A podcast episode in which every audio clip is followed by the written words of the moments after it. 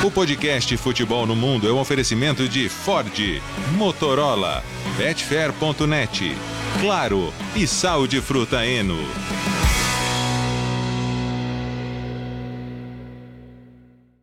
Alô Brasil, lá para você que é fã de esportes, chegamos com o podcast Futebol no Mundo 205 para falar tudo o que aconteceu no fim de semana na Europa. Mais uma vez, muitos assuntos. Time completo, mais uma vez. Leonardo Bertozzi, e aí, Léo? Tudo bem, Alex? Um abraço aí para você, um abraço para nosso fã de esporte. Agora acabou a janela, acabou o mercado, tem muita bola rolando e só chamar a atenção do fã de esporte que semana que vem já tem volta da Europa League é, da Conference League, tem, tem algumas camisas pesadas aí em campo, né? Tem Juventus, tem Manchester United e Barcelona se enfrentando, então daqui a pouco teremos jogos grandes aí, além, claro, dos campeonatos nacionais que o Fansport está mais do que acostumado. O ano está começando. O ano co começa realmente agora, porque Libertadores também começa a partir desta terça-feira. Gustavo Hoffman, e aí? Se o ano começa agora, como explicar janeiro para o Real Madrid? Acho que o Real Madrid não está muito é um de acordo contigo, não, viu? É, foi um mês de janeiro bastante, Parece bastante complicado, bastante para o Real Madrid. É um mês de janeiro que resulta em oito pontos de vantagem para o Barcelona. É que venceu mais uma, se distanciou na liderança de La Liga e temos problemas ainda mais graves para discutirmos em relação a Real Madrid e Vinícius Júnior. O Miratã Leal, como foi o seu domingo? Opa, o, o, meu foi bom. Agora o seu deve ter sido melhor ainda, porque o pessoal aqui fica vendo, ah, o Alex tem que ficar mediando os debates na televisão, aqui no podcast, sei lá o quê. Vocês me imaginam o que o Alex Seng é capaz de fazer, porque cu cuidar de Bertozzi, Gustavo, é. eu. Não é o... é fácil já. Gian, já é tudo. Fácil, é. é, mas assim, o duro é, é, é uma manada de dragões. Porque Alex estava lá no palco, lá na cerimônia do Ano Novo Chinês, um monte de dragão na frente dele, e ele falou: agora todo mundo pula, os dragões começam a pular. Galera! Daí todos os dragões param. É, o, o, o cara, ele, ele, ele. É, é a versão podcast de futebol no mundo do filme Como Treinar o Seu Dragão. O Alex Sink seria o, o, protagonista lá. Mas se bem que foi, isso daí é outro estúdio, né? Então depois a gente fala rapidinho só. É, é verdade. É, só quero dizer o seguinte: como muita gente já pediu uh, a volta dos hábitos alimentares, depois, por favor, conte-nos o seu, o seu rolê, o seu passeio ontem na Praça da Liberdade. Ah, vamos segurar isso pro final, né? É, porque no Instagram ele já mostrou. Eu passei fome, é só isso que eu tenho para dizer. Enquanto Programa isso. Programa 100% completo, então, Alex. Sim. Porque tem os hábitos alimentares do Biratã, tem o Mundo Hoffman e tem o Bertozzi Explica, tem tudo Sim, hoje. hoje tá, hoje tá corrido. Mas o Bertozzi ele vai explica explicar... quente, hein? Um Bertozzi é... explica quente, é, é, é, é, assunto pesado. Quente. É, o seu, o, seu assim, também é quente. Pesado assim, porque pode ter influências grandes, né? Assim, é, envolvendo grandes, grande clube, né? No, no, no caso. Falando em quente, assunto quente, Gustavo, você esteve ontem uh, na, no jogo entre Mallorca e Real Madrid, vitória do Mallorca por 1 a 0 mais do que a derrota do Real Madrid e a situação muito difícil no Campeonato Espanhol, Barcelona caminhando para o título, de novo, mais uma vez, o assunto foi Vinícius Júnior. Foi, na verdade foi o assunto. Né? Eu diria mais do que o futebol, mais do que a vitória do Mallorca, mais do que a derrota do Real Madrid, é, o assunto foi Vinícius Júnior, porque o que eu presenciei ontem, Alex e companheiros, no estádio Somois, em Palma de Mallorca, eu jamais tinha presenciado na minha vida. Até publiquei um texto em primeira pessoa no blog, algo que eu raramente faço, porque eu queria passar um relato pessoal mesmo. Eu, eu, eu tô, tô nesse meio já de futebol, trabalhando há 24 anos. a hora que eu escrevi isso, até falei, caramba, faz tempo já, né? Porque eu comecei a trabalhar com futebol no meu primeiro ano de faculdade, né? Meu primeiro estágio, no meu primeiro ano de faculdade, em 99, já foi com futebol. E desde então, estamos aí. Antes disso, assim como todos nós, eu era rato de arquibancada. Né? Vivia em arquibancada de futebol. Então eu já vi, vivi muita coisa. Muita coisa envolvendo torcida, envolvendo pressão sobre adversário, é, torcida visitante engolindo torcida adversária, torcida da casa. Eu já vi de tudo que você pensar. Mas do que eu presenciei ontem em, em, em Maiorca, ainda não, ainda não tinha acontecido. Essa perseguição a uma única pessoa. E ali não era algo normal do futebol. Não era aquela perseguição, aquela a, a, a torcida pegando no pé de um jogador pra, só para desestabilizá-lo, porque ele é o melhor jogador do time adversário. Não, era ódio. Era ódio. E isso me assustou demais. Eu fui embora, né? A hora que eu sentei no avião assim para ir embora, sabe? Parecia que eu tava pesado depois de tudo aquilo. Eu fico imaginando o Vinícius, porque o Vinícius, em momento algum, por exemplo, tá? Para ser bem objetivo, durante a semana, ele respondeu às provocações do Railo, que já tinha feito, feito comentários racistas antes.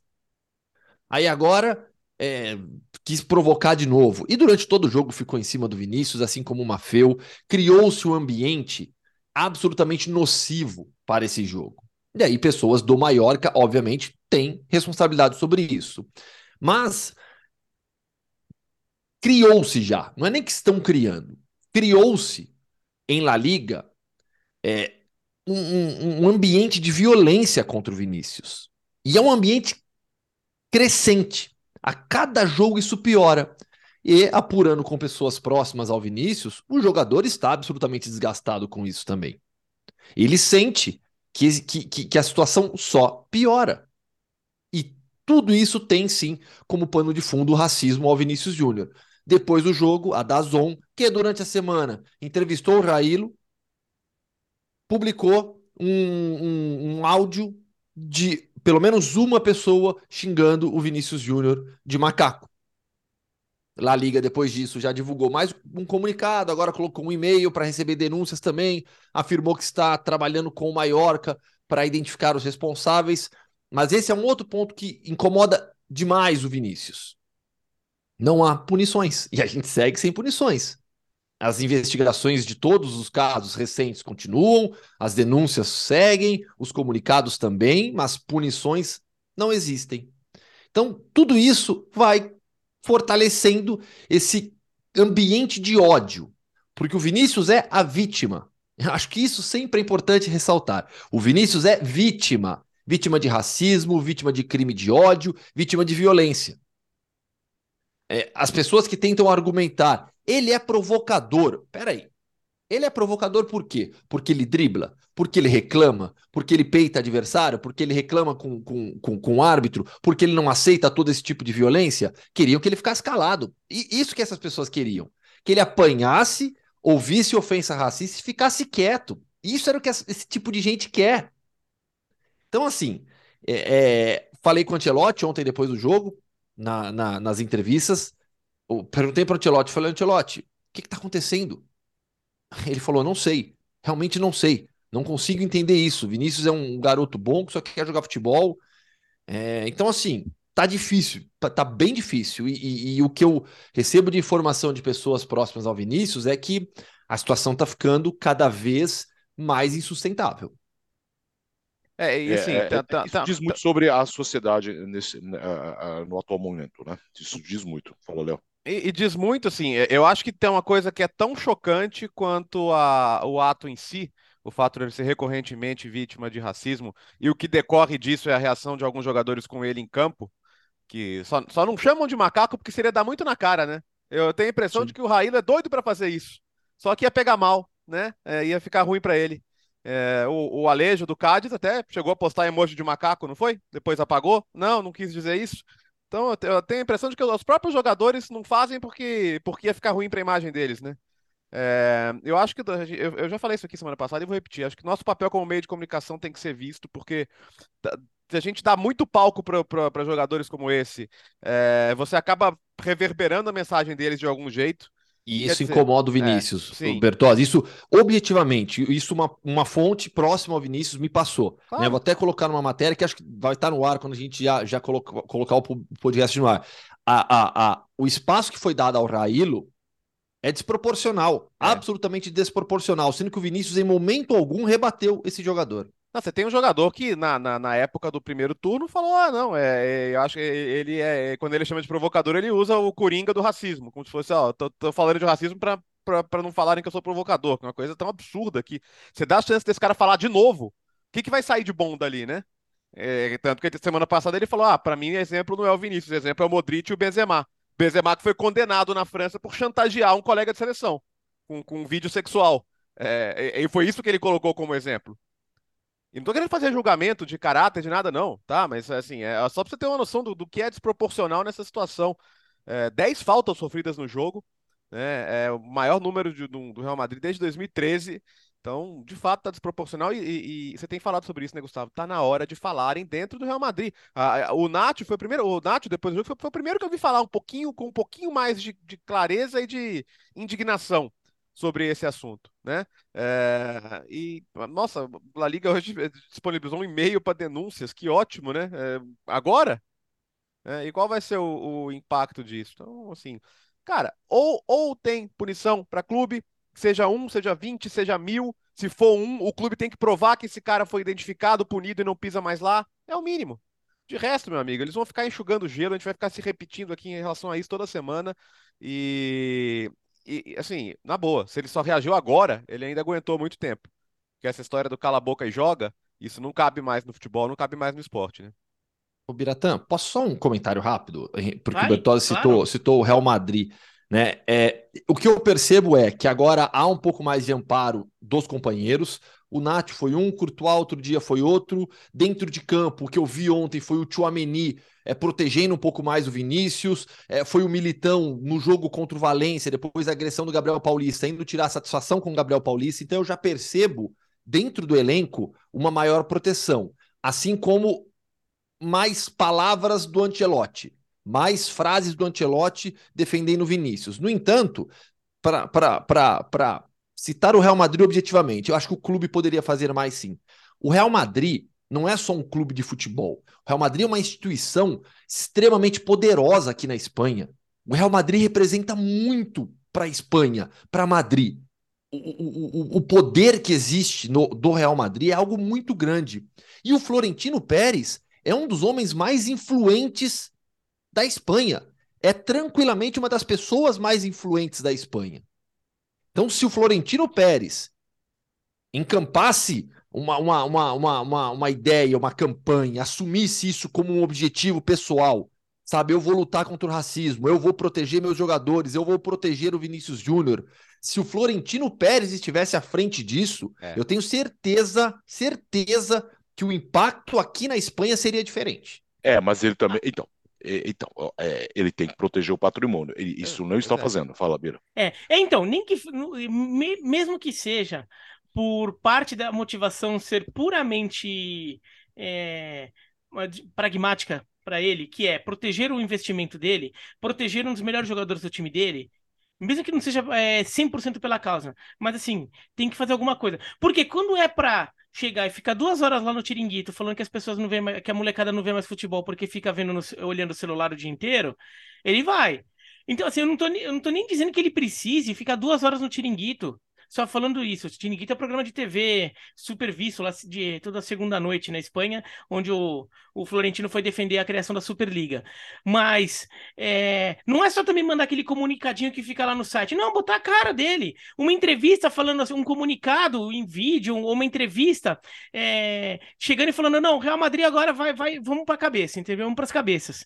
Porque a primeira vez que eu vi o Real Madrid um pouco mais quente mesmo foi de fato quando o Vinícius Júnior foi agredido pelo Gabriel Paulista. É. Ali que você vê mais jogador aparecendo. O, o, o, Rodrigo foi o primeiro, o Militão foi o mais contundente, mas outros jogadores apareceram ali no bolo. Né, naquele bafafá que se criou. Já, o, Rodrigo, o, Rodrigo hora... o Rodrigo defendeu também no, no, jogo contra o Cádiz, o próprio é, Vinícius é, defendeu. É, mas, mas foi o Rodrigo sozinho, né? Quando eu vi o, o, negócio mais geral do Real Madrid foi nesse jogo contra o Gabriel, é, nesse lance do Gabriel Paulista. Né? O Rodrigo vai, depois mais gente vai. E, e depois e o, e o, e o Militão que estava no banco, né? Porque é, fora do jogo, ele vai, entra no campo, depois fica falando fora, tudo, né? Então, o Real Madrid tem que entrar nessa. E, e assim, na boa, não só o Real Madrid, eventualmente, é, outros jogadores negros, outros jogadores que sofrem preconceitos no futebol espanhol é, outros jogadores, mesmo que eventualmente alguns acabem nem sofrendo, mas também entrar nessa falando, não, isso aqui é racismo também.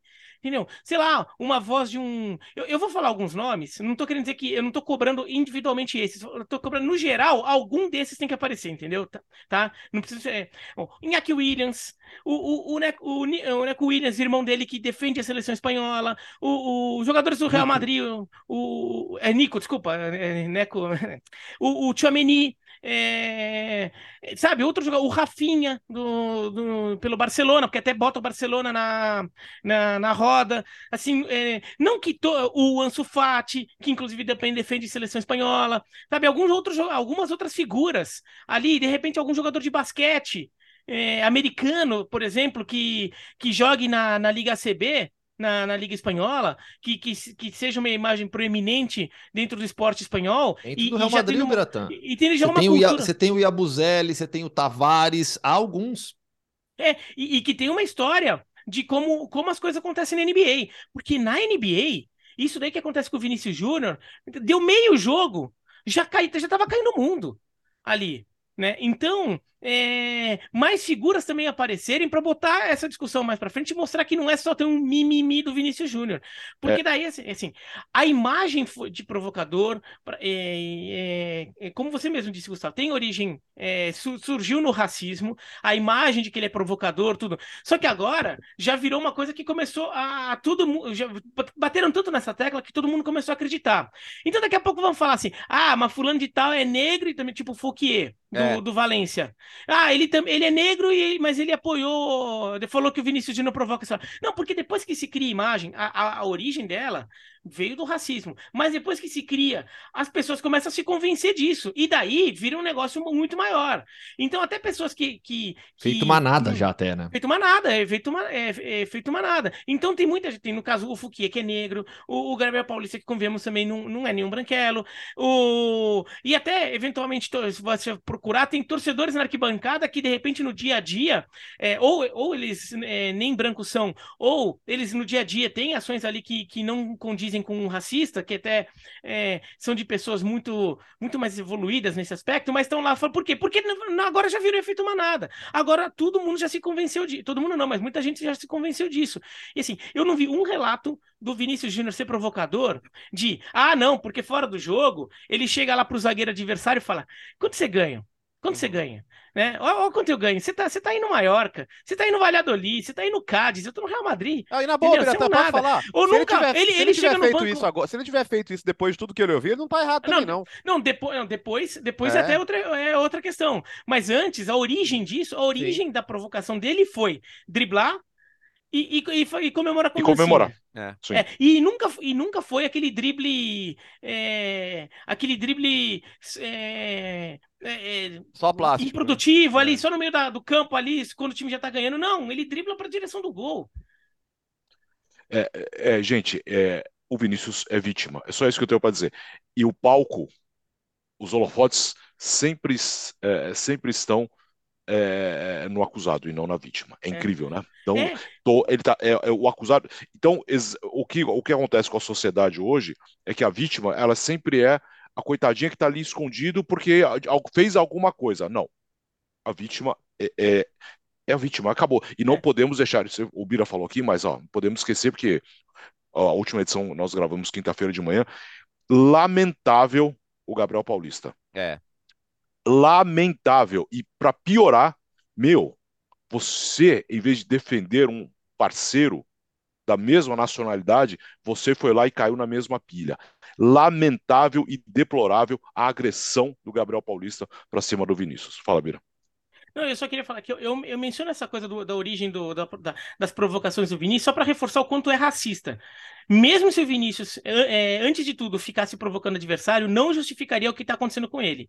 Mas só o fato de, de as provocações serem dancinha e drible, só para mim só reforça o quanto a origem de tudo isso é, é pura perseguição, é, é, é racismo. Você imagina se o Viola jogasse hoje, então? Hum. Na Espanha? Não? Puxa, imagina o é, Neymar, o próprio Neymar. E o próprio Neymar, o que seria hoje, então, assim, nesse, chegando a esse ponto? O limite já foi superado.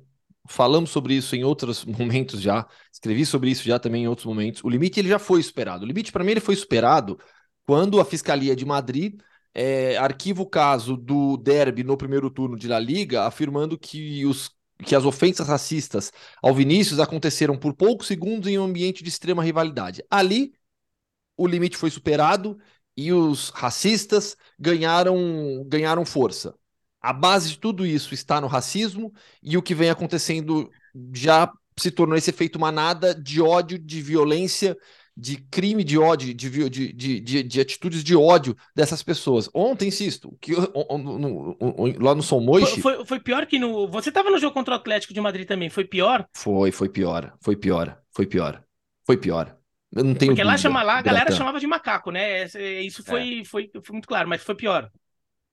No derby, tudo se concentrou demais no grupo dos ultras a, a questão do, do, contra o Atlético, ela sempre esteve concentrada no grupo dos ultras, a frente Atlético, que é aquele grupo que fica atrás de um dos gols.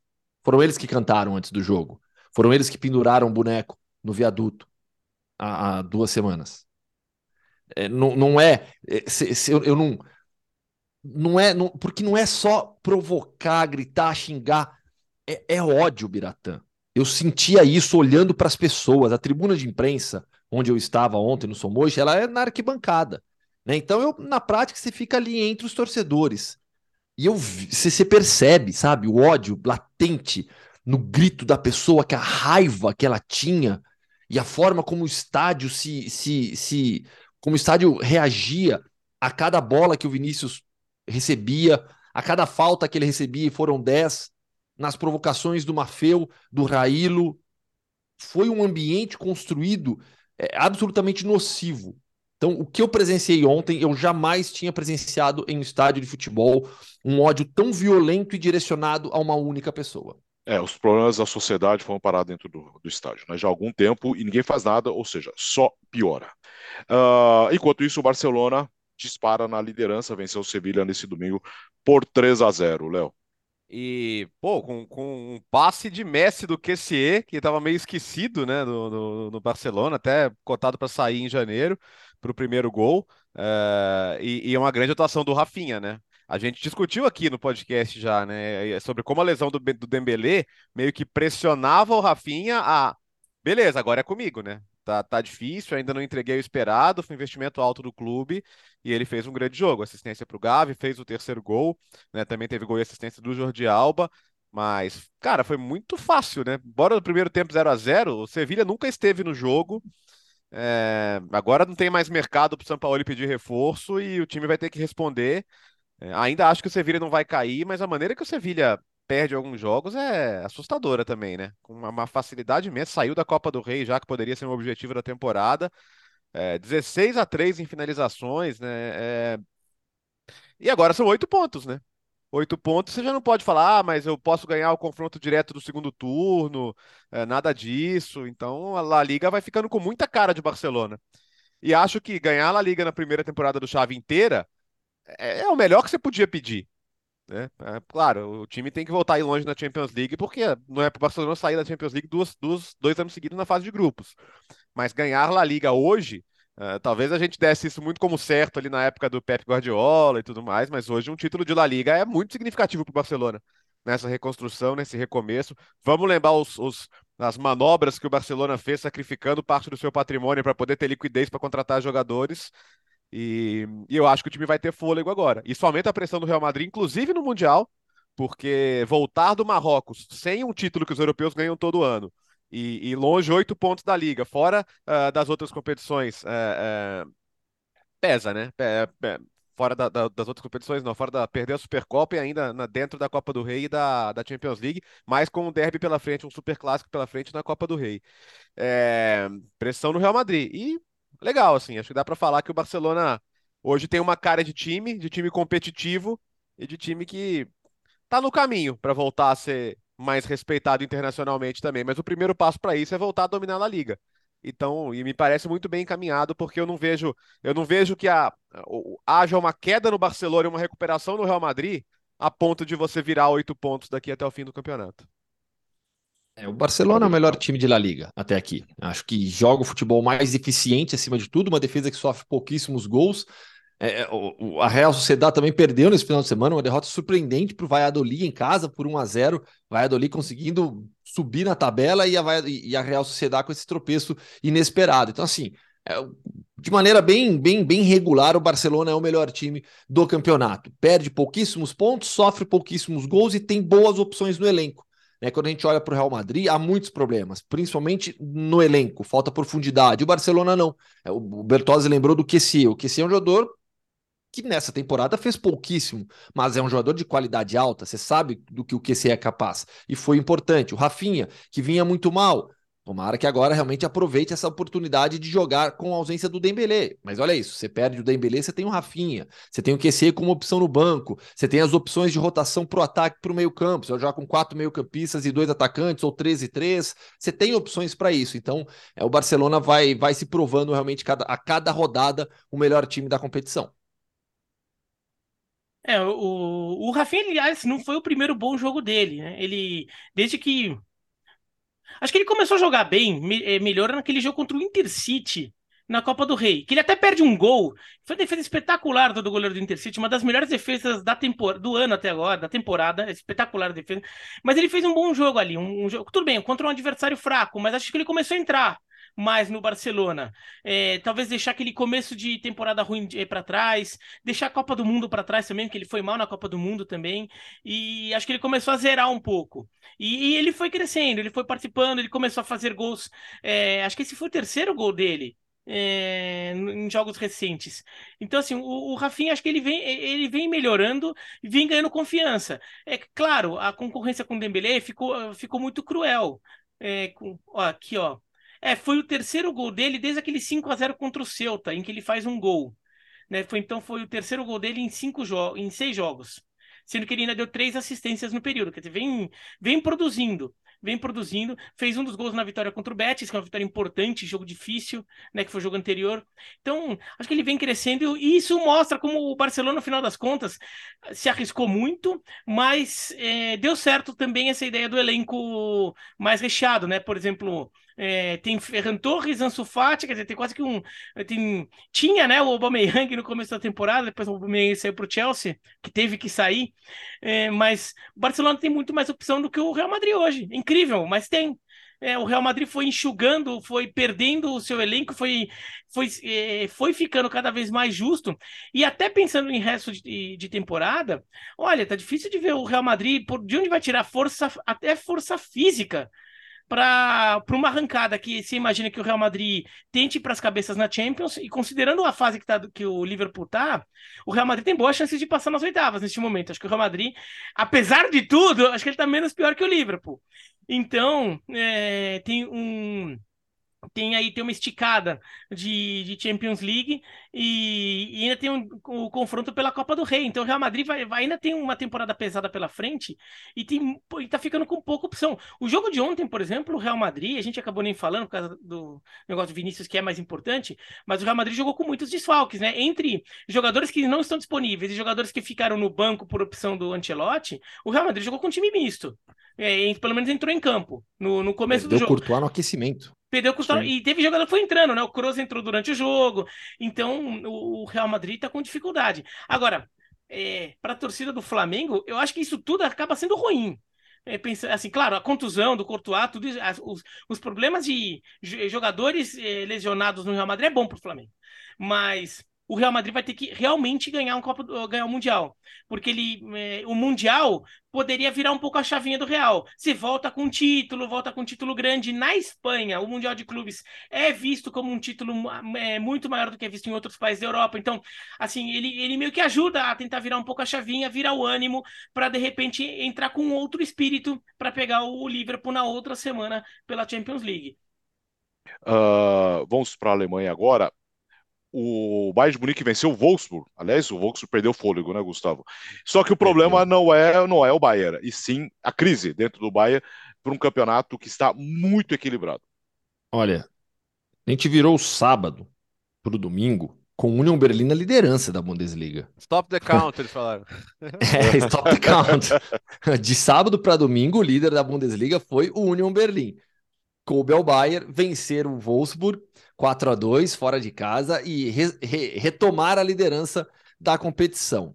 É, em relação ao jogo, manutenção da ideia tática, o, o Bayern construindo muito ofensivamente, sofreu dois gols também, mas no final das contas, a grande história do Bayern nesses últimos dias é a entrevista do Manuel Neuer, mais de uma, né? Ele deu para o The Athletic e uma para um jornal também da Baviera, criticando o clube pela saída do Tony, Tapa, do Tony Tapalovic, que era o preparador de goleiros do Bayern. Preparador de goleiros por mais de 10 anos do Bayern. É, as críticas do Neuer ao clube disse que, que teve. Foi como se retirar, tirasse um pedaço do coração dele, que ninguém do elenco acreditou naquilo que aconteceu.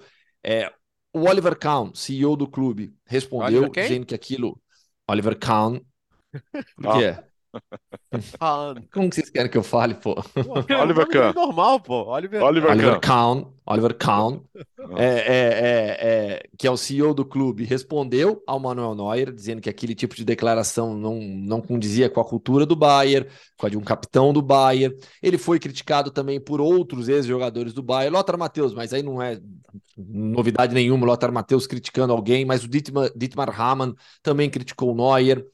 É, o próprio Kahn, ele cita um, algo que aconteceu na carreira dele, é, quando ele era goleiro da seleção alemã e a DFB trocou o preparador de goleiros também, gerando uma situação ruim, mas aí, olha, aí ele fala, não, mas nós colocamos em primeiro lugar é, os objetivos coletivos, o que era mais importante para o time, então tudo bem. E foi inclusive o que o Bayern é, alegou para o próprio Neuer. O Bayer afirma que informou o Neuer antes, não é que o Neuer foi avisado pela imprensa ou algo assim. Ele soube antes também dessa, dessa troca que aconteceria. O Raman foi outro, outro ex-jogador que criticou, no sentido de, ah, o Manuel Neuer é, coloca os objetivos dele a, a, a, antes de qualquer coisa, né? Não está olhando para o clube, para o que é mais importante para o clube. Então, assim, claramente há problemas internos no Bayern. Eu não sou, jamais fui fã do Salihamidzic como diretor.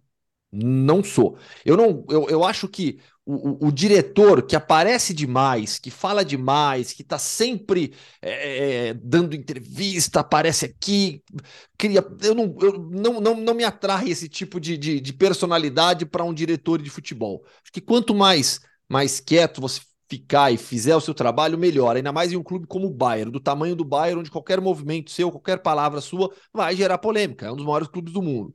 Então, assim, Claramente há problemas ali no Bayern. A saída é, do, do, do, do, Ai, meu Deus do céu. Do o técnico da seleção alemã. O, ah, o Hansi Flick. O, o Hansi Flick. A saída do Hansi Flick já foi. Já teve muitos bastidores com o Salihamidzic. É, agora há muitos bastidores é, de jogadores com o Julian Nagelsmann. Então, assim, as coisas do Bayern não estão tranquilas e o time em campo, por mais que tenha vencido agora, venceu antes também o mais pela Copa da Alemanha, vinha já numa sequência ruim. Então, há muitos problemas na Baviera. Ó, é, o, o Bayern tem essa característica. As pessoas que comandam o Bayern, o Bayern tem sempre ex-jogadores muito ligados ao clube, no sentido de que, cara, isso aqui é muito maior que qualquer um de nós ou de vocês, jogadores, vocês, treinadores. A história do Hansi Flick foi essa, né? Brigou com o Sally Ramos e ele falou, cara, não tá satisfeito, vai embora. E ele falou, tá bom, vou mesmo. e ele tinha um título de Champions League recente ainda, aliás, uma tríplice coroa recente, e, e se mandou. É, eu acho assim, o, o se, se, o Neuer dá uma entrevista não autorizada, ele já, ele já tá errado, ponto. Né? É, isso aí tem que ser acordado com o clube, ele tem um contrato a seguir.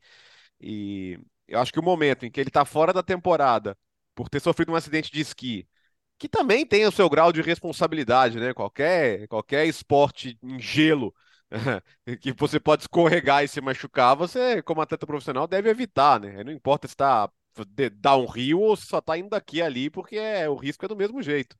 Então, claro, maior ou menor, mas sempre existe risco.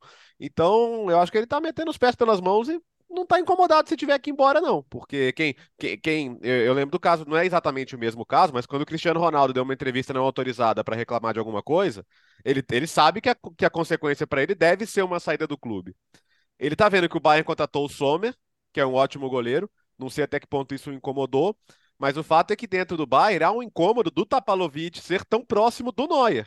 O Tapalovic, que veio com o Neuer desde que o Neuer chegou do Schalke, é padrinho de casamento do Neuer o Nubel, que hoje está no Mônaco, o goleiro, falou: olha, a gente não tinha. Ele não falava comigo praticamente. Quer dizer, ele era o preparador de goleiros do Bayern ou o preparador de goleiros do Neuer.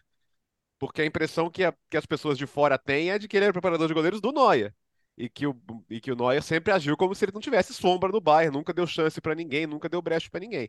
Talvez ele agora vendo a chegada do Sommer, que é um bom goleiro, e, e, e vendo já o cenário da demissão do preparador dele, né, pra, por assim dizer, ele resolveu chutar o balde e falar.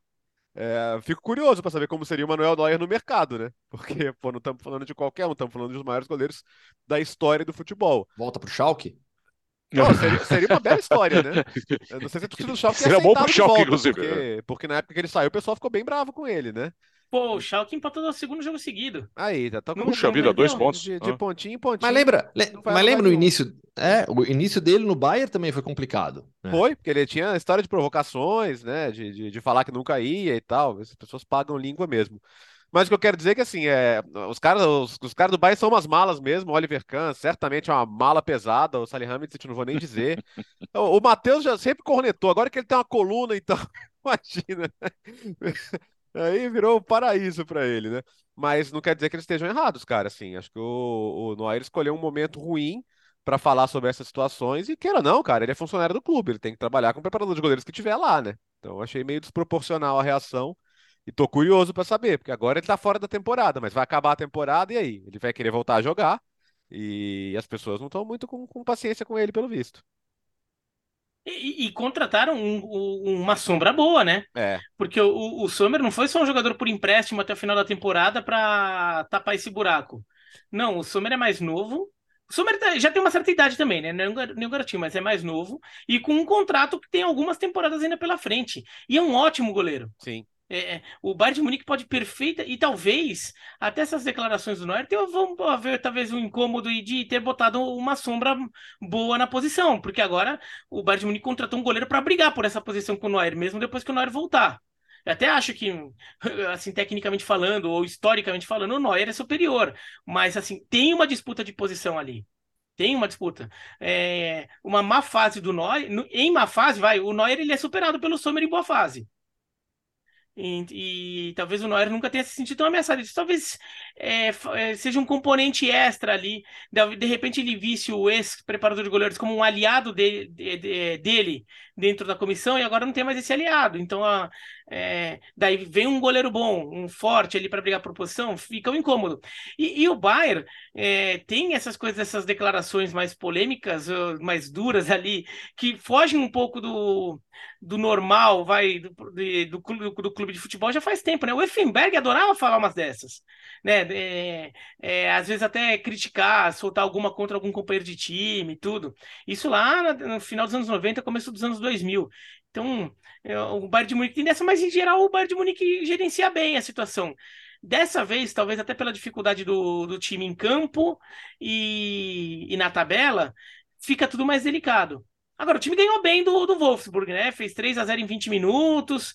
O João Cancelo deu mais uma assistência. É, é, pelo menos em campo a coisa parece estar tá, se recuperando, tá, tá voltando um pouco mais ao normal. Briga pelo título, Bayern 40, União Berlim 39, Borussia Dortmund 37, RB Leipzig 36, Eintracht Frankfurt 35. Agora Inglaterra, que final de semana, hein, Bira? O Arsenal perdeu no sábado para o Everton, no pior momento para enfrentar o Everton. Não podia ter um momento pior para enfrentar, na troca de técnico. ah, e, o, e o City ontem, mais uma vez, perdeu para o Tottenham no Tottenham Stadium. É, o, o- o- no final das contas, a rodada que até acabou sendo boa pro Arsenal, né? Porque o Arsenal. Foi ótimo. O Arsenal ganhou uma rodada. Ele ganhou uma rodada, manteve a diferença e ganhou uma rodada. É uma rodada menos ainda pro, pro Manchester City alcançar. Mas era uma rodada que, o, que já era é, antes. é, Imaginava-se positiva pro Arsenal e o Arsenal nem aproveitou tão bem. O, o, jogo contra o Everton, o, o Sandite, né? É Sandite. Teve, tem um vídeo lá que mandaram pra gente, obrigado pessoal. Várias pessoas mandaram, inclusive. Obrigado pessoal que Sim. mandou pra gente. O Sandite, falando como se pronuncia o nome dele. O Sean, Sean Dyche. O Sean Dyche. É... Maravilhoso vídeo. é, Ele nem teve tempo de chegar e fazer um uma grande montagem do time do Everton. Ele treinou, deve ter treinado uns dois, três dias ali Só pôs os caras pra correr. Então, Ah, o que, que ele sim. faz? O que, que ele faz nisso? Nisso ele chega, e- ele deve dar uma organizada, fala assim, ó, vamos, é, cria alguma, algumas, alguns posicionamentos, algumas movimentações bem básicas ali, é, é, é- é conseguir pilhar os jogadores, conseguir botar o joga- é, dar uma nova confiança aos jogadores e, e a partir daí vamos que vamos. E o Everton jogou com uma intensidade é, que assim a gente, a gente fala muito aqui, é, que a gente hum, quando vê assim fala, parecia que era jogo de Libertadores pro Everton né? Porque o Everton entrou disposto a, é, a jogar pela vitória, apesar de saber que era tecnicamente inferior. Fala, eu sou tecnicamente inferior, mas eu vou ganhar esse jogo. Você não vai sair daqui com três pontos, mas nem, nem ferrando.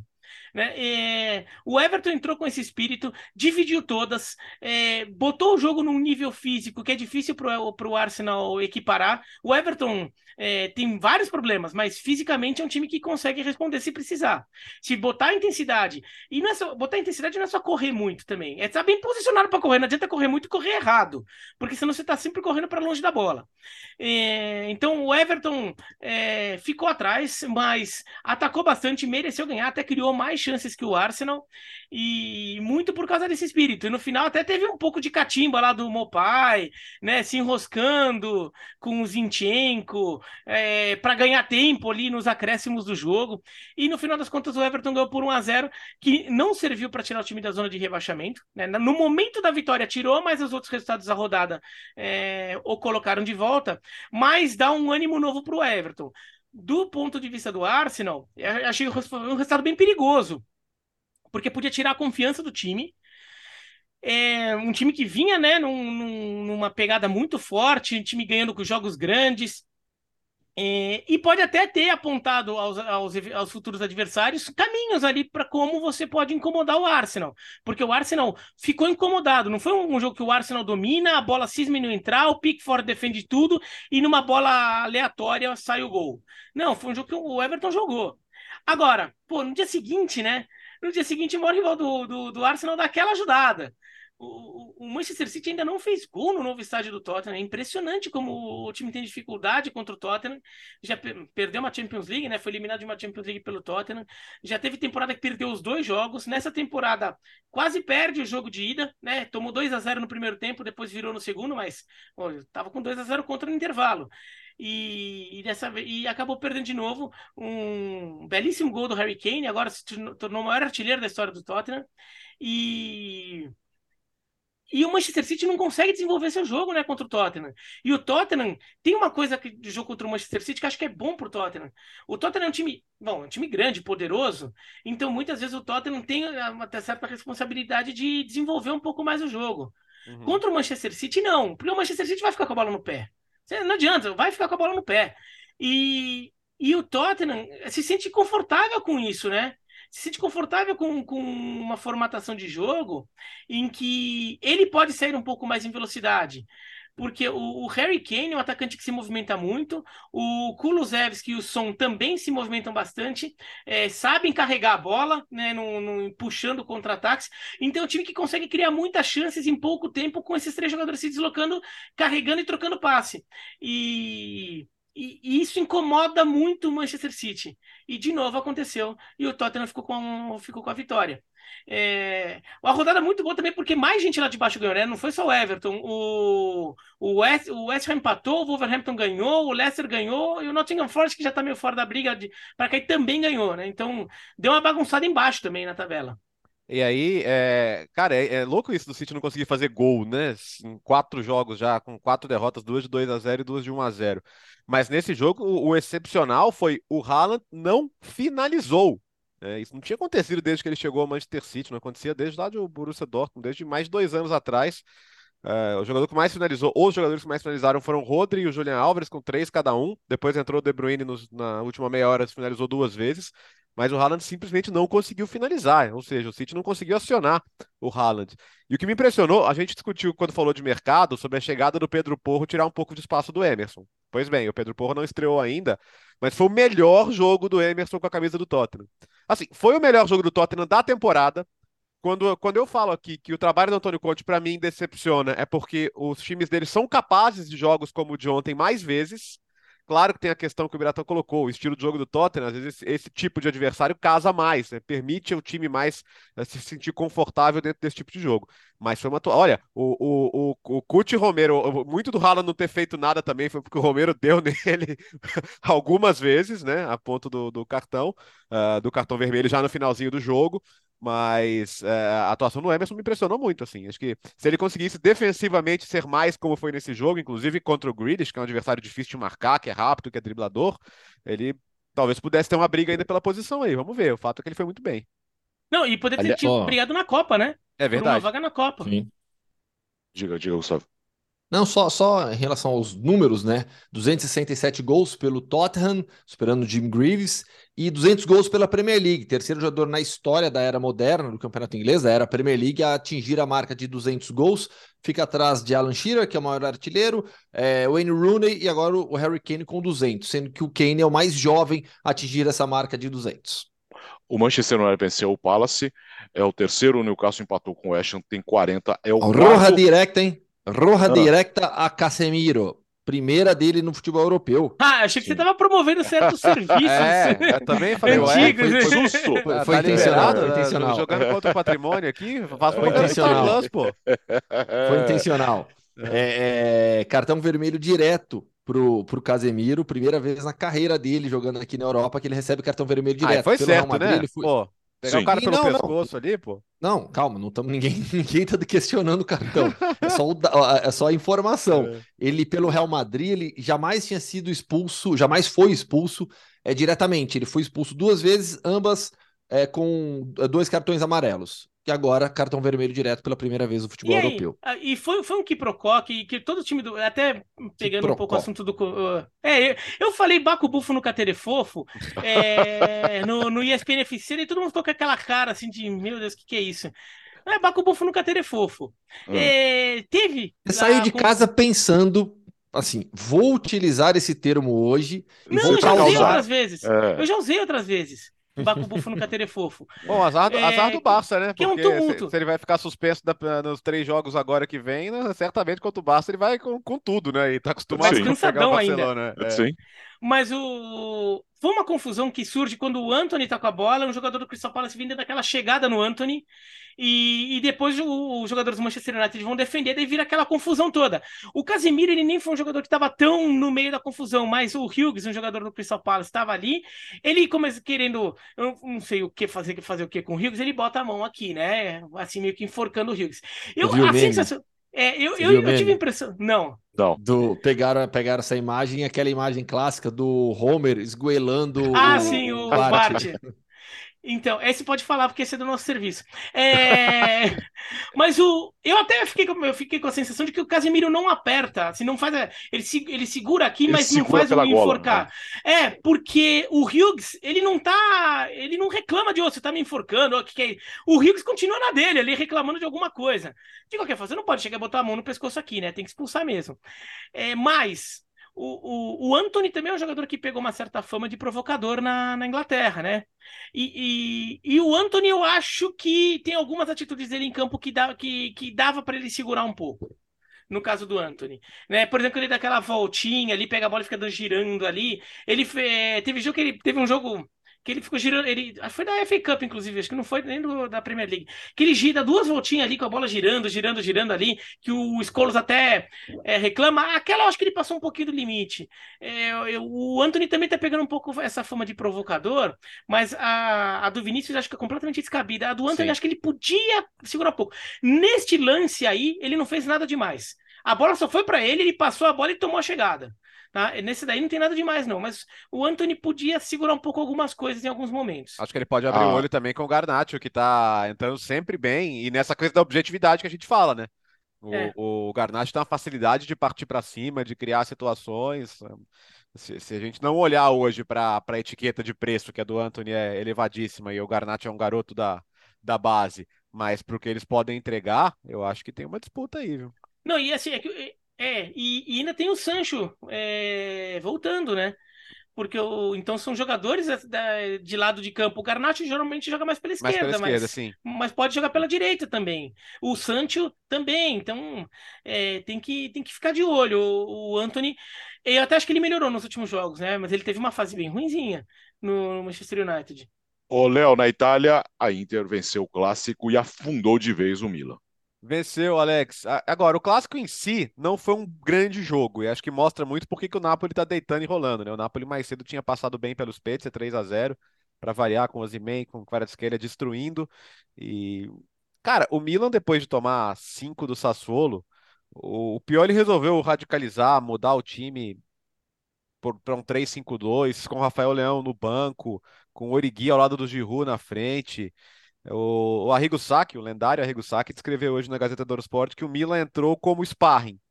Aquele, aquele lutador, o sparring, é o cara que é o que, te, que fica tre treinando o boxeador melhor, né? Fica lá apanhando para ele testar os golpes e tal. E acho que foi uma imagem muito, muito nítida do primeiro tempo do jogo, que foi bem isso mesmo, né? Foram 9 a 0 em finalizações para Inter, o gol de cabeça do Lautaro. Uh, se você vai ter um 3-5-2 para jogar fechadinho, ou seja, que é um 5-3-2 praticamente sem bola, você tem que ter contra-ataque. Que contra-ataque você vai ter com o Giroud e Origi, cara?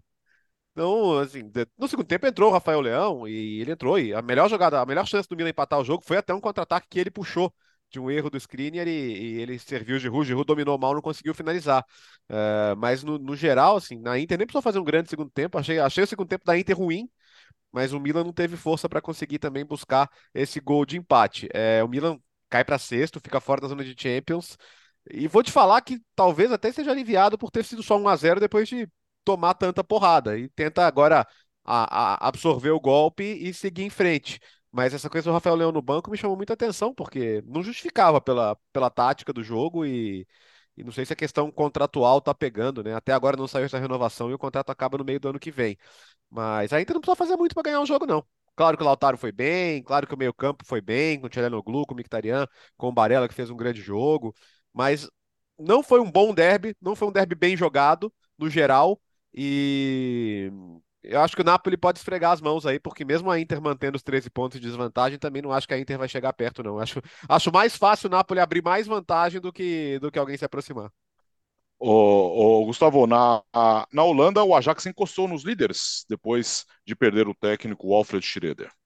Mandaram o técnico embora, né? O Alfred Schroeder foi alternativa caseira no início da temporada é, e no final das contas não deu certo. É, optou pelo desligamento do seu treinador há duas rodadas. O que aconteceu nessas duas últimas rodadas? O Ajax venceu seus dois jogos nesse final de semana com uma grande atuação, 5 a 0 contra o Cambur, dois gols do, do, do Broba e o Tadic jogando muito bem também, é o Berghuis também com grande atuação, 5 a 0 fora de casa, voltando à normalidade do que a gente estava acostumado com o Ajax, era mais contra o Cambur. O que o Cambur foi goleado pelo Ajax nos últimos anos é impressionante, é incrível. E aí o que aconteceu nessa rodada? Todos os primeiros colocados empataram, porque a gente teve o clássico entre PSV e Feyenoord, empate em 2 a 2 e o AZ Alkmaar empatou fora de casa com o Volendam em 1 a 1. O jogo do Feyenoord aconteceu em Roterdã, empate em 2 a 2 em um grande jogo.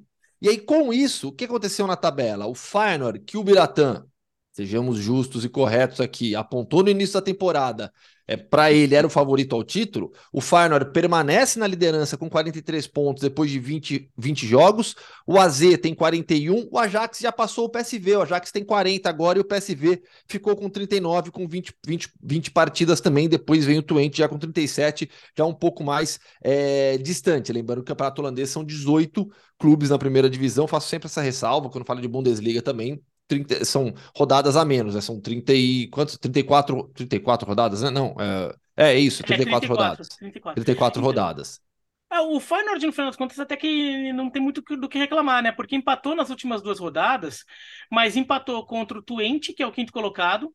É... Até aquele jogo lá, daquela confusão do goleiro que joga a bola de volta no campo, tudo. O Bilo. E é, o Bailão. E depois empatou com o PSV, que era o terceiro colocado, né? Por causa desse empate, o PSV caiu para quarto, o Ajax passou. Mas então, você empatou dois jogos pesados, então você sobreviveu. E o AZ, que nesse período poderia pular para a liderança, empatou também os seus dois jogos, só que contra adversários mais fracos. Né? O AZ teve um 5 a 5 com o Utrecht e depois empatou com o Volendam, que está brigando para não ser rebaixado. Então, o AZ que bobeou demais, o Feyenoord sobreviveu a essas rodadas mais mais pesadas, então não tem muito do que reclamar. Mas um Ajax arrancando é sempre complicado. Né? E sabe o que você falou aqui? Até pegar os números. Desde que o Cambur voltou para a primeira divisão, o Ajax ganhou de 5 a 0 agora. No primeiro turno desse campeonato ganhou de 4 a 0. Na temporada passada, no segundo turno ganhou por 3 a 2 A gente até transmitiu esse jogo. Foi um jogo que o Gravenbert fez um gol no finalzinho para salvar o Ajax. Um jogo que o Ajax estava se complicando sozinho. E no primeiro turno da temporada passada foi 9 a 0 para o Ajax. Uh, e agora vamos aos nossos destaques finais. Primeiro, fazer um quadro para cada um. Esse tá é bom. o nosso destaque final. Então, primeiro, Gustavo Hoffman, que vai para onde hoje? Polônia. Polônia, Léo. Polônia. Então vamos para a terra de Robert Lewandowski, de Robert Kubica. Hum. E quem fala outro po- polonês de algum outro esporte? aí? Ah, Papa João. Paulo II. Ah, não, não é de esporte. É, É, isso não, aí isso não é esporte. É. é, é. Mas pode ser também. é um- Mas ele era goleiro, né? É, Na base. tá, acei- como diria Raul Gil, aceito o robozinho do Raul Gil. É, vamos para a Polônia, então, vamos para o leste europeu, porque é o, é o mundo Hoffman raiz, né? Ele faz parte da, da, da configuração original do mundo Hoffman. Então, diretamente da Polônia, o mundo Hoffman. Porque podemos ter campeão inédito nessa temporada no futebol polonês. Nas duas últimas temporadas, o Raków Częstochowa eh, foi bicampeão da Copa da Polônia e bi-vice-campeão polonês.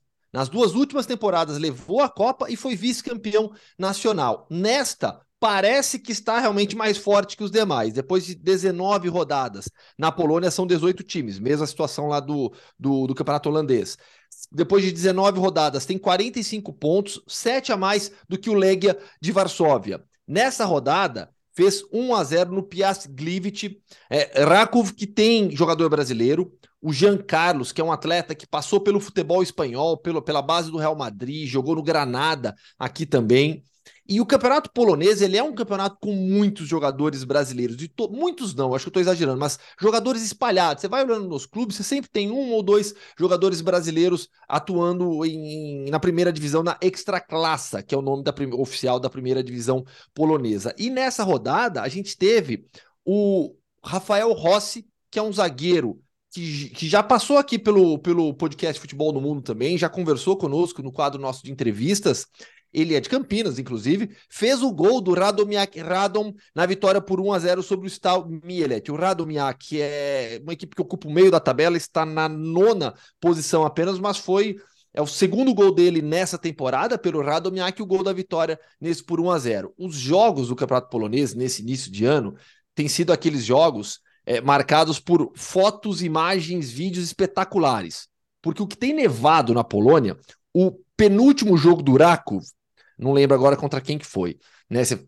Quem quiser pode até. Rakov se escreve R-A-K-O-W. Vai lá no, no, Instagram que você acha, e aí depois Chestorova, mas só, só buscando Rakov, que se fala Rakov, você acha já o Instagram dele. Olhem as fotos dos últimos jogos do Rakov. É, é, parecem, parece fotografia de cinema, de tão bonito, sabe? Que era o jogo com a neve, assim, campo completamente branco, neve caindo uma imagem mais espetacular que a outra. E pesquisando também sobre a Extraclassa, é, olha só quem que eu achei perdido pela Polônia. Vocês lembram do Angelo Henriquez, um atacante chileno que na base jovem foi para o United? Eu não sei porquê, eu lembro muito desse moleque. Talvez por conta de futebol manager, não sei. Ou, ou, ou, era a época da Trivela, não lembro. Sei que eu lembro, lembrava bem dele, né? Aí ele rodou o mundo, jogou em várias equipes e estava no Fortaleza até pouco tempo atrás. E, e só passou pelo Fortaleza, porque praticamente não conseguiu jogar. E agora está jogando na Polônia, ele joga no Mietz. E ele já tem, quer ver quantos gols no campeonato? Ele tem seis gols no campeonato já. O artilheiro lá é o, são, são três jogadores com, com nove gols. Né? O Ramon Twishak, o Davo, que joga no Mielet, no Let Poznan e no Visnaplok. E o Angelo Henriquez, perdido pelo mundo, ex-base do United, ex-Fortaleza, chileno, já tem seis gols. Um destaque rápido uh, no mundo Hoffman, na Turquia situação muito difícil, né, com o terremoto que aconteceu nas últimas horas, muitas pessoas desaparecidas, inclusive jogadores de futebol, continuamos acompanhando. Agora é o que mesmo, Gustavo? Agora vamos para o quadro mais é, lúcido do podcast Futebol no Mundo. Vamos para o. Gostou, né? Vamos para o Bertozzi Explica. Ó, oh, tem vinhetinha, gostei, gostei, gostei. É, vamos explicar o que está acontecendo entre Premier League e Manchester City, né? Porque foi a bomba do começo do dia.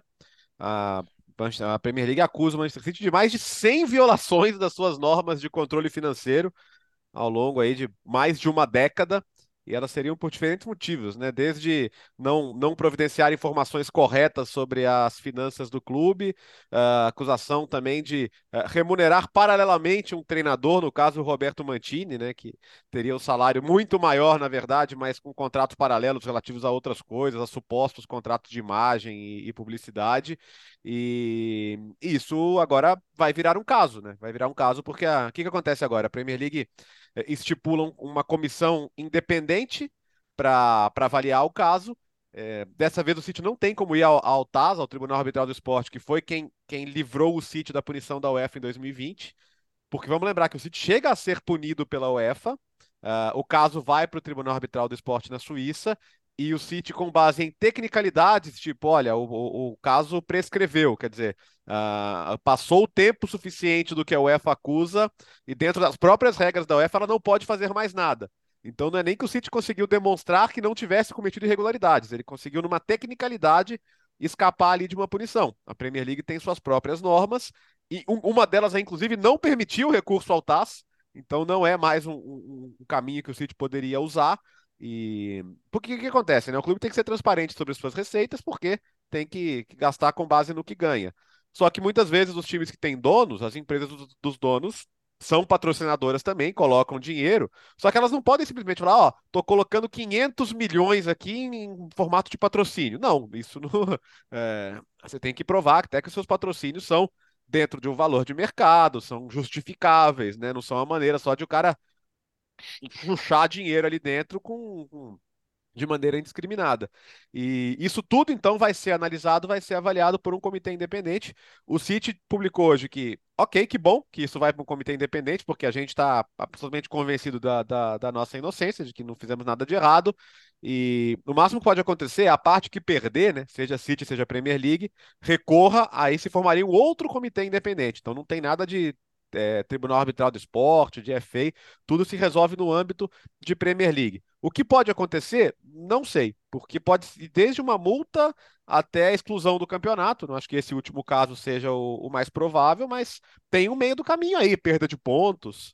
É, só não sei se vai ser rápido, porque só a investigação levou quatro anos, né? A gente está falando de é, casos. É, pode ter. É. Tem, tem, que ver, eu não sei, realmente eu não sei, porque tem, depende muito dos regulamentos internos da Premier League, mas, por exemplo, em caso desses, muitas vezes tem transfer ban, né? Sim, é possível. É, uma, coisa é possível. Que, uma medida que eles adotam muito é proibir o time de, de um contratar clube de contratar jogadores. por determinado jogador por determinado tempo. É. O Chelsea já passou por isso, inclusive, recentemente. Sim, o caso na FIFA, né? De, de, de contratação irregular de jovens extracomunitários, né? Que não, que não não, não, não eram transferências legais naquele momento. Mas, co como é um caso muito particular, muito grande, né? Porque você está falando de tantas violações diferentes e acusações diferentes. E, agora, o, o, fato de o City ter escapado na UEFA, pelo fato das normas da UEFA serem outras, não é garantia de que escape aqui e nenhuma coisa é certeza da outra. Né? Até porque, insisto, o City nunca provou que as, que as acusações da UEFA estavam erradas. Ele provou que a UEFA já não podia fazer mais nada. É, então agora vamos descobrir, né? Porque é claro que vai haver a pressão dos outros clubes. A Premier League é uma liga de clubes, né? Obviamente, do qual o City faz parte. Mas entre os outros clubes vai haver uma pressão muito grande para que, que se, se vá a fundo. É, a gente só não pode estabelecer prazos agora, porque é isso, né? A gente está falando de. Uh, agora, agora, se formar uma comissão independente, a comissão independente vai chegar no sítio e vai falar: ó, a Premier League está falando isso aqui me apresente os documentos. É, eu vou bater, eu vou bater aqui, vou checar as informações. Então pode levar tempo. É, Para os outros clubes, o que seria o ideal? Uma, uma, resolução rápida até o fim dessa temporada, tira os pontos do City e alguém vai se beneficiar. Né? Tem mas, gente que vai agradecer muito. É, Torcedor mas... do Arsenal, por exemplo, Nossa né? Senhora, é, é, mas, João Castelo assim, Branco já tweetou sobre isso. Ah. Mas não tem o que fazer agora. É esperar, esperar o, o, a investigação seguir o seu curso. O fato é que dessa vez talvez o City não consiga se livrar. O City tem os melhores advogados que o dinheiro pode comprar, né? Isso o caso da UEFA ficou muito claro, porque o City jantou a UEFA no TAS. Isso foi, isso foi uma realidade também. E para fechar, o Biratan Leal, depois de um longo e tenebroso inverno, voltamos com os hábitos alimentares, depois de um domingo muito agradável no bairro da Liberdade, bairro Oriental aqui em São Paulo, onde se comemorou o Ano Novo Chinês. Ele foi lá, estou vendo aqui no Instagram, o Bira Leal, ele fez a festa, com destaque para um gyoza. Normalmente o gyoza é pequenininho, né? Olha, Não, esse gyoza desse tamanho, isso é o gyoza de tu quase, né? Não, era, era bem grande, mas era bom, viu? Eu tava com medo de ser muito seco por dentro. Mas hum. tava bom, tava molhadinho, tava. Assim, tinha o, o shoyu, ficava num, num garrafão. Sabe aquele, assim, tinha na torneirinha, assim, sabe? Só de shoyu, você podia meter shoyu ali à vontade. É, mas a muito cebolinha. correta é shoyu? É shoyu? Verdade, é. Shoyu. Eu falei shoyu. Não, Não, então, na Shoyu. verdade, tá falando é, Shoyu. o, é, é, na comunidade, inclusive, é mais normal falar Shoyu. É que, assim, na verdade, o O é dobrado, tá? É um O que fica assim, O. É, tanto é que muitas vezes, você, é, em japonês, quando você lê, ele põe OH, vai, quando eles escrevem, vão escrever no nosso alfabeto, a- é, é- é- é esse, essa sinalização, porque o certo seria Shoyu. É, no, é Shoyu. Entendeu? Fica, é, você dobra o O. Não é que você tem um acento circunflexo no O, ele não é tônico, mas ele tem é, como se fossem dois Os, tá? Shoyu. E o Yu que é forte, então faz Shoyu. É, em chinês é mais fraco, é Tianyu, é mais fraco. É. Tianyu. Então, então, e. Tá Então, tinha- daí, tava bom, tava bom o negócio.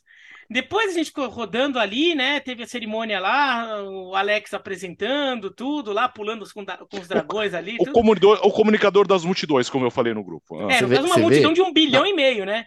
Claramente, claramente dá pra perceber que o momento mais divertido pro Biratã foi o Alex pulando com os dragões, né? Não, é legal lá, pô. A- Acho que a liberdade, inclusive, é lugar obrigatório para quem não é de São Paulo e estiver vindo para São Paulo, seja turista estrangeiro, seja do Brasil, porque você, assim, até para comer, porque não é só. é- é- ele é famoso por seu bairro japonês, mas virou bairro oriental, né? Então, assim, tem muita coisa chinesa, coreana, tem restaurante tailandês, tem, então, então tem muita coisa por lá. Daí a gente foi- ficou passeando lá, a gente chegou a ver um, um restaurante chamado do Tampopo, que daí a gente resolveu entrar porque é nome de um filme, é uma comédia japonesa dos anos 80. Que é Aí você tipo vai lá e um- comer o lamen. É, é, é um lamen Claro, apimentado óbvio. de bacon e Hum. um onomiya- é, okonomiyaki gigantesco, o bicho tava grande, viu? É, um okonomiyaki grandão, assim, Okonomiyaki. mas... É. Hum, O que, que é isso? Ah, vendo a é, foto aqui. é, eles botam lá uma massa com repolho, vão tacando um monte de coisa em cima, dão uma passa na... Tô vendo a Passa foto assim aqui, na tá chapa, uma até pizza, até que ele isso. É na chapa? É, na, na- na chapa, é. bom. Bom, na, É, na dúvida, é na põe chapa, na chapa. solidifica. É. Daí tinha bacon também, e daí, ó, tava bom, viu? Tava bom o negócio. Eu nem sou muito fã de comida japonesa, porque eu não gosto de peixe, frutos do mar, alga, essas coisas. Mas esses daí não tinham, esses daí não tinham. Então, então tava, Tudo de carne. tava, tava bom. E, o é. sal- e- e aí, pra terminar, você foi lá e fez uma compra em alguma mercearia, é isso? Esses, salga- esses salgadinhos Não, não, orientais. não, que esses daí eu não comprei, eu só tirei a foto porque Ah, não tava comprou. legal, tava visualmente legal. Mas Não, eu salgadinhos comprei, orientais, eu comprei são bons, curry, né? eu comprei uns curry pra fazer em casa depois, mas os da foto é só ilustrar porque tava colorido. Esse, esse, esse gyoza merece uma atenção especial, viu? Merece. Bonito. Mas assim, esse, esse era frito, né? Que eles grelha... não, é, não é frito, é grelhado, né? Porque eu vi no Não, vídeo. é, não, é- né? é- eles, eles co- cozinham no vapor, Ah, né? Só depois, que depois eles metem na chapa assim para dar aquela, aquela tostadinha tostada, pra ficar É. com, a, com crocante. É. Bom, hein? É, Parabéns, é tá bom. de parabéns. Está de parabéns. E eu Não, tá passei de parabéns fome. o cara da barraca, não eu, eu só comi. É, Sim, sim. Não, pela, pela, pelo seu passeio, porque eu passei fome. Ah, eu tava muito é longe lá da- das comidas lá, e aí era difícil atravessar no meio da multidão, e fui embora. Fiquei à base de café só. Uma pena, mas voltarei em breve. É um belo passeio, o bairro da Liberdade é de São Paulo, um pouco distante, porque é uma região central, e o Biratã Leal, que mora na zona sul de São Paulo, e nós estamos falando de São Paulo, né? Ele, foi, ele voltou a pé. É só isso É, que eu tenho para dizer. queimar um Eu voltei, pouco das calorias consumidas, não foram poucas. eu voltei de carro, que acho que era mais, mais razoável. É isso, terminou o podcast Futebol no Mundo. Gustavo Hoffman precisa trabalhar correndo agora. Vai pra TV, vai, Gustavo. Vai pra TV. Vai pro ar na TV. Aqui, ó. Ó, ó, já deixei montado aqui, ó, para entrar ao vivo. Eu Vou entrar ao vivo aqui no, no, no Sport Center, ó. Desligar aqui, só vou, só vou tirar o cabo do, do, do, do microfone aqui e plugar aqui. Não, é troca de roupa também, tá? É, também, também, por favor. Não, é, não vai dar para entrar de Olympiacos no Sport Center. Ó, É só, melhor, só- é só passando, só passando por cima do, do- do território do Gustavo aí, para dar a notícia do The Atlético sobre o Real Madrid. Courtois, Benzema e Militão não viajam para o Marrocos, mas serão reavaliados e se puderem jogar a final, se o Real Madrid estiver na final, evidentemente, há uma possibilidade ainda. Ih, É sobre Deus. o Courtois, inclusive informação da ESPN do Rodrigo Faes, meu companheiro aqui em Madrid, é que amanhã ele vai fazer uma avaliação mesmo para entender a gravidade do problema, mas é isso mesmo, e ele não- ele também não viaja, é, e o Militão e o Benzema podem jogar a final ainda. O Real São Madrid joga vários na quarta-feira. problemas, É, Real Madrid joga na quarta-feira. Tchau, Gustavo. Valeu! Tchau, ô, tchau, Léo. Falou, gente, até quinta. Valeu, Bira. Falou. É isso, terminou o podcast Futebol no Mundo 205 na quinta-feira. Estaremos aqui mais uma vez, sempre agradecendo pela sua parceria, pela sua companhia, principalmente a sua audiência. Valeu, valeu, boa, boa semana. O podcast Futebol no Mundo é um oferecimento de Ford, Motorola, Betfair.net, Claro e Sal de Fruta Eno.